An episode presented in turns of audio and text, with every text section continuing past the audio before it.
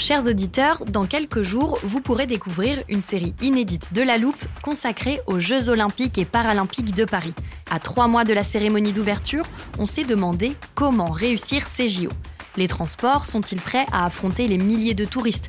Le dispositif de sécurité est-il suffisant? L'enthousiasme sera-t-il finalement au rendez-vous? Pour répondre, on plonge durant cinq épisodes dans les archives des éditions précédentes, accompagnés des journalistes de l'Express. C'est à retrouver à partir du 13 mai sur toutes les plateformes d'écoute. Hey, I'm Ryan Reynolds. At Mint Mobile, we like to do the opposite of what Big Wireless does. They charge you a lot, we charge you a little. So naturally, when they announced they'd be raising their prices due to inflation, we decided to deflate our prices due to not hating you. That's right. We're cutting the price of Mint Unlimited from $30 a month to just $15 a month. Give it a try at mintmobile.com slash switch. $45 upfront for three months plus taxes and fees. Promo rate for new customers for limited time. Unlimited more than 40 gigabytes per month. Slows. Full terms at mintmobile.com.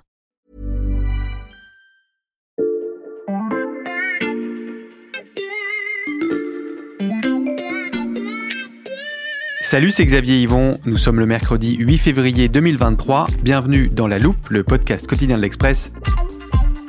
Allez, venez, on va écouter l'info de plus près. Quand un sujet est au cœur de l'actualité, les choses évoluent parfois très vite. En préparant ce podcast, j'ai réécouté notre dernier épisode dans les coulisses du service politique de l'Express, enregistré il y a seulement trois semaines, au moment où se profilait la bataille de la réforme des retraites. Et à l'époque, nos journalistes, comme tous leurs confrères et consoeurs, étaient formels sur un point. Là où on est sauvé, c'est qu'on n'a pas à chercher encore un angle sur euh, le 49.3, ceci, cela, l'histoire. Peut-être le, milliardième, non? Depuis six mois. Est-ce que tu peux nous rassurer, Erwan, que quelle que soit la mobilisation ce jeudi, il n'y aura pas de 49.3 Normalement, là, ça devrait passer, puisque Elisabeth Borne a dealé avec la droite, hein, Paul a dealé avec Eric Ciotti. Et il y a trois semaines, tout cela était vrai. Le plan de l'exécutif pour éviter le passage en force du 49-3 était parfaitement rodé, l'alliance avec la droite semblait solide, et l'un des scénarios envisagés était qu'Emmanuel Macron sorte grandi de cette séquence en étant parvenu à éviter tous les obstacles. Donc soit Emmanuel Macron finalement gagne avec la droite et est convaincu qu'il y a une majorité cachée dans ce pays euh, avec des électeurs de droite qui euh, ont soutenu euh, cette réforme et lui permettent de passer. Mais je vous le répète, quand un sujet est au cœur de l'actualité, les choses évoluent parfois très vite. Et ces dernières semaines, les certitudes se sont quelque peu effritées. Un nouveau scénario a même émergé, un scénario dans lequel le plan d'Emmanuel Macron se retourne contre lui et sa réforme, et ce pour des raisons difficiles à contourner, puisqu'elles relèvent de la Constitution française.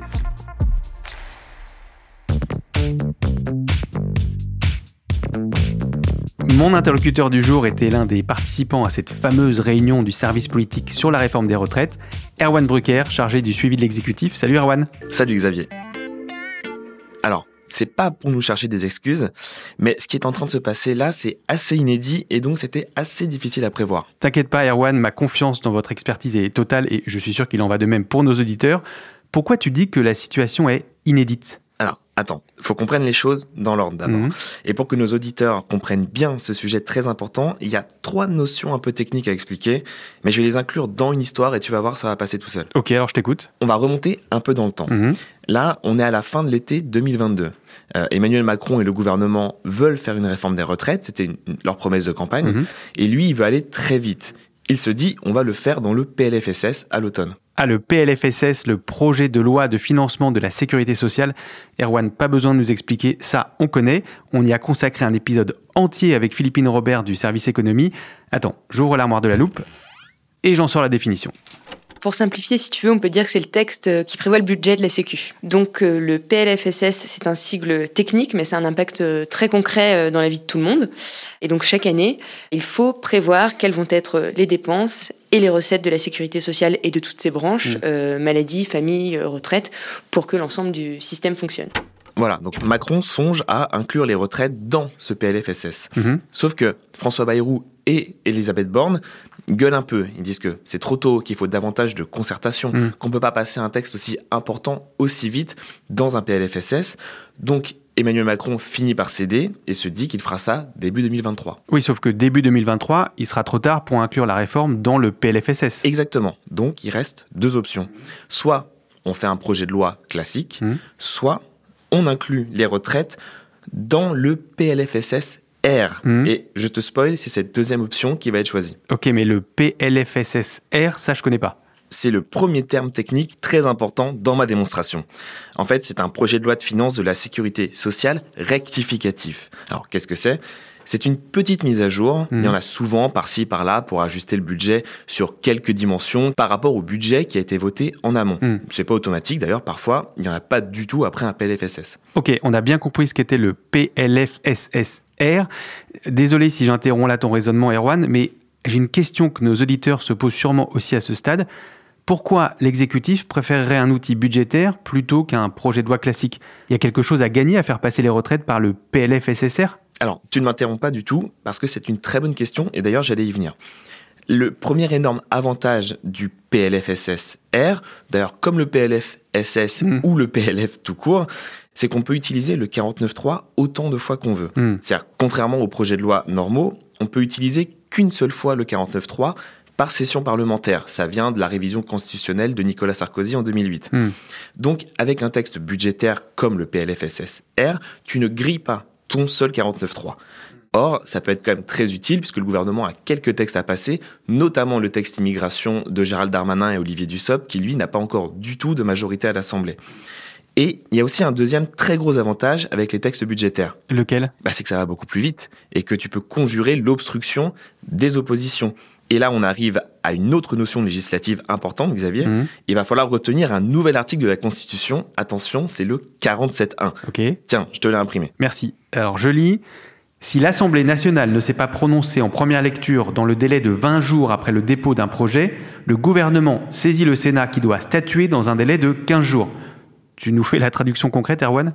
Alors, au bout de 20 jours d'examen du texte, donc le 17 février à minuit pile, si l'Assemblée nationale n'a pas fini l'examen de ce texte, Mhm. tant pis, le texte file directement au Sénat, et peu importe si l'on est à l'article 1, 2, 3, Mhm. et petite subtilité, quand le texte file au Sénat, c'est le gouvernement qui choisit quelle version du texte il envoie. Ça peut être sa version à lui, sans aucun amendement Mhm. voté par l'Assemblée nationale. Donc c'est une manière d'éviter le vote du Parlement, un peu comme le 49-3. Exactement, c'est un peu l'équivalent du 49.3, mais dans le temps. Mhm. C'est-à-dire qu'en temps normal, cette règle permet d'éviter des shutdowns, comme aux États-Unis, c'est-à-dire que si l'Assemblée n'a pas voté, on n'a donc pas d'argent pour payer les fonctionnaires, pour faire tourner l'État Mhm. au 1er janvier qui arrive. Et d'ailleurs, cet article 47.1, pour les constitutionnalistes, c'est la première fois vraiment qu'on en parle, puisque d'habitude, ça passe tout seul, ce n'est jamais un sujet. Or là, pour le gouvernement, Mhm. ça permet de passer outre la stratégie d'obstruction parlementaire, notamment de la gauche. On voit que là, il y a 20 000 amendements qui ont été déposés pour l'examen du texte dans l'hémicycle. Mhm. Et ça fait aussi durer le débat pendant qu'il y a une contestation sociale dans la rue. Et le gouvernement a complètement dévoyé le sens de ce texte budgétaire, donc, et de toutes les règles qui vont avec. Et c'est pour ça que tu nous as dit qu'on se trouvait dans une situation inédite. Tout à fait, parce que sur le papier, la stratégie semblait plutôt maligne, sauf qu'elle ne l'était peut-être pas tant que ça.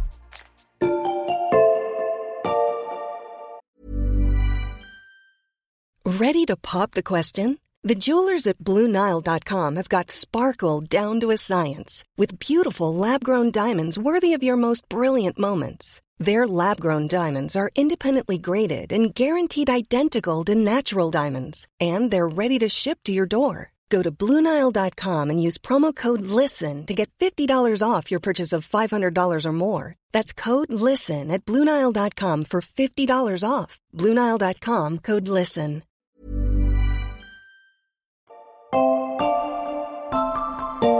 Erwan, je suis toujours très attentif aux promesses des journalistes à nos auditeurs, et là, il y en a une que tu n'as pas tenue.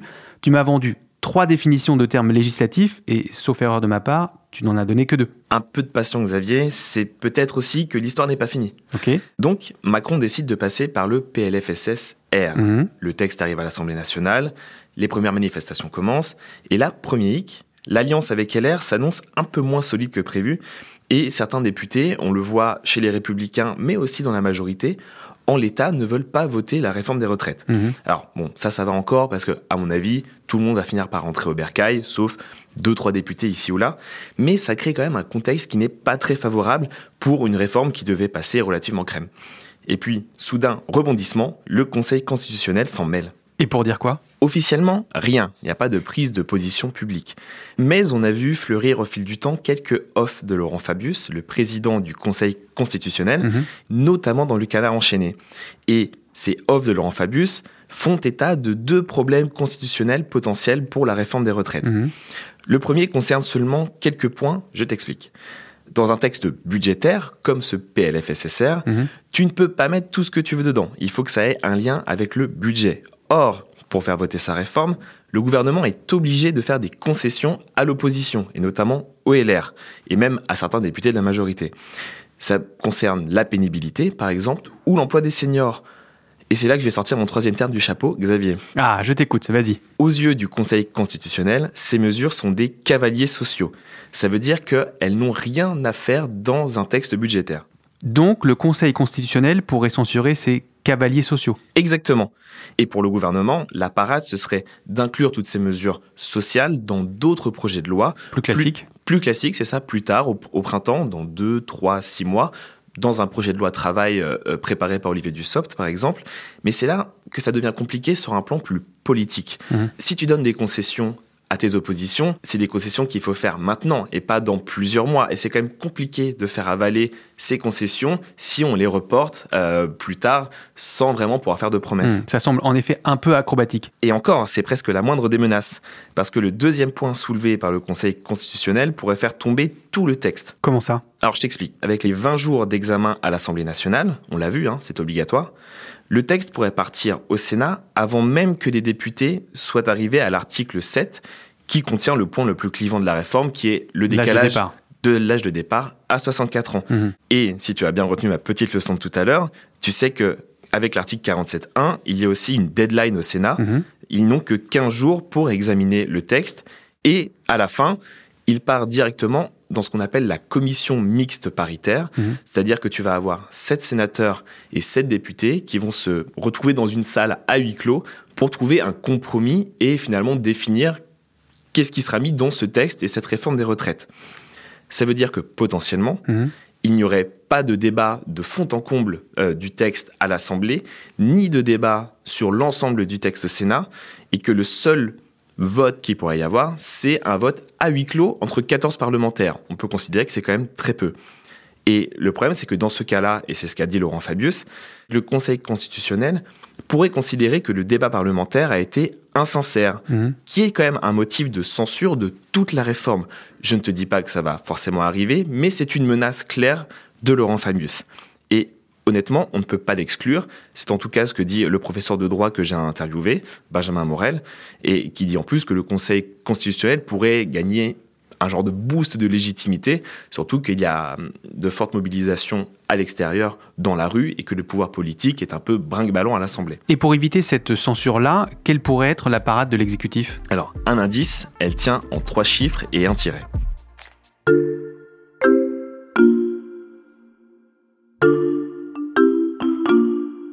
Moi, je souhaite qu'il y ait euh, du dialogue, de la concertation avec les partenaires sociaux, avec euh, les groupes parlementaires à l'Assemblée. Et on est en train de chercher la meilleure voie pour à la fois mettre en œuvre cette réforme rapidement, à l'été 2023, en même temps trouver une place pour du dialogue J'ai un peu rembobiné le fil de ton histoire, Erwan. L'interview d'Elisabeth Borne, dont on vient d'entendre un extrait, date de la fin du mois de septembre. À ce moment-là, tu nous as expliqué que l'exécutif songeait déjà à faire passer sa réforme par un PLFSSR pour pouvoir éventuellement dégainer le 49.3. Mais à écouter la Première ministre, on a plutôt l'impression qu'elle mise sur d'autres options. Exactement. Et c'est pour ça qu'Elisabeth Borne elle-même a repoussé la présentation de la réforme des retraites d'un mois. On s'en rappelle, c'était à Noël, justement pour trouver un compromis avec les LR qui semblait être trouvé d'ailleurs. Pourquoi elle le voulait à tout prix C'était notamment pour utiliser l'argument suivant nous avons une majorité à l'Assemblée. Nous Mhm. sommes donc légitimes. Et en dehors de ça, et elle le dit elle-même, c'est que les gens détestent le 49-3. C'est devenu quand même un symbole d'autoritarisme duquel le gouvernement veut absolument se détacher. Surtout après tous les 49-3 euh, des PLF euh, cet hiver. Mhm. Et comme je sais que tu aimes bien les jeux de mots, Xavier, vrai. je t'ai imprimé quelques photos ici et là de pancartes prises lors des manifestations. Tiens, regarde. Alors, euh, la retraite à 49,3 ans, ok. J'ai 49,3 raisons d'être en colère. 49,3, tu me donnes la fièvre. En effet, il y a de l'inspiration. Et on voit ça dans toutes les manifs. Et déjà, on l'avait vu pendant les Gilets jaunes. Et clairement, le gouvernement préférait d'éviter d'y avoir recours. Hmm. Donc le passage par le PLFSSR était plutôt une sécurité. Hmm. Sauf que là, on l'a vu avec les menaces de Laurent Fabius, si la Macronie prend peur, le seul truc qui leur reste, c'est ce recours-là. Mais en cas de 49.3, il n'y aurait pas non plus de vote du Parlement. Ça veut dire que le Conseil constitutionnel pourrait toujours agiter l'argument du débat insincère. Alors non, mais parce qu'il y a Ah. une petite subtilité constitutionnelle, c'est-à-dire que constitutionnellement, le 49.3 fait office de vote tacite à cause notamment de la possibilité de motion de censure des oppositions après son déclenchement. Hmm. Donc en réalité, le risque, il est plus politique que constitutionnel dans ce cas-là. Donc, pour résumer, on a d'un côté un risque politique en cas de déclenchement du 49.3 et de l'autre un risque constitutionnel avec le 47.1. Exactement. Et j'ajouterais même, Xavier, un dernier risque à beaucoup plus long terme qui Mhm. est plutôt d'ordre démocratique, j'allais dire. Imagine qu'au bout du bout, tout fonctionne. La stratégie du gouvernement se passe parfaitement. Le Conseil constitutionnel décide de ne pas censurer toute la loi, Mhm. ce qui est très probable aussi. Les compensations pour les oppositions sont votées dans d'autres textes au printemps. Et malgré la mobilisation dans la rue, Macron arrive à faire passer sa réforme sans aucun débat, et à l'Assemblée et au Sénat. Mhm. Ce serait la première fois qu'un texte de cette ampleur, hein, aussi important et très identifié par les Français, passe par un PLFSSR et ça pourrait créer un précédent. Parce que les prochains gouvernements, s'ils ont des réformes compliquées à passer, pourraient se dire tiens, ça c'est malin. Non seulement je peux faire passer une réforme difficile, mais en plus je raccourcis les débats, je contre mon opposition et je fais mon truc très vite sans Mhm. problème. Et c'est peut-être aussi ça que Fabius veut éviter en agitant la menace d'une censure, qu'elle soit vraie ou pas, c'est pour faire réagir le gouvernement. Bravo Erwan, tu as réussi l'exploit de nous raconter les problèmes constitutionnels du gouvernement comme un feuilleton. On a déjà hâte d'entendre le prochain épisode. Écoute, Xavier, c'était avec grand plaisir. Erwan Brucker du service politique de l'Express.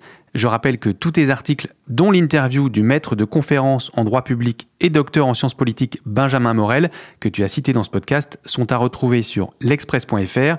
Si le sujet vous intéresse, chers auditeurs, profitez-en. Le premier mois d'abonnement numérique ne coûte qu'un euro en ce moment. Et pour ne pas rater les prochains épisodes du podcast qui ne renoncent devant aucun sujet complexe, j'ai nommé La Loupe. Pensez à nous suivre sur la plateforme d'écoute de votre choix, par exemple Deezer, Spotify ou Castbox. Si vous voulez nous écrire, je vous rappelle l'adresse, laloupe at l'express.fr. Cet épisode a été écrit par Margot Lanuzel, monté par Mathias Pengili et réalisé par Jules Cro. Retrouvez-nous demain pour passer un nouveau sujet à la loupe.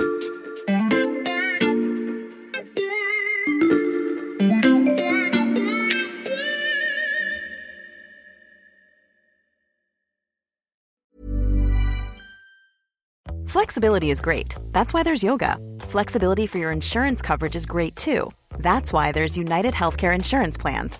Underwritten by Golden Rule Insurance Company, United Healthcare Insurance Plans offer flexible, budget friendly coverage for medical, vision, dental, and more. One of these plans may be right for you if you're, say, between jobs, coming off your parents' plan, turning a side hustle into a full hustle, or even missed open enrollment. Want more flexibility? Find out more about United Healthcare Insurance Plans at uh1.com. Planning for your next trip? Elevate your travel style with Quince. Quince has all the jet setting essentials you'll want for your next getaway, like European linen, premium luggage options, buttery soft Italian leather bags, and so much more. And it's all priced at 50 to 80% less than similar brands. Plus, Quince only works with factories that use safe and ethical manufacturing practices. Pack your bags with high-quality essentials you'll be wearing for vacations to come with Quince. Go to quince.com slash trip for free shipping and 365-day returns.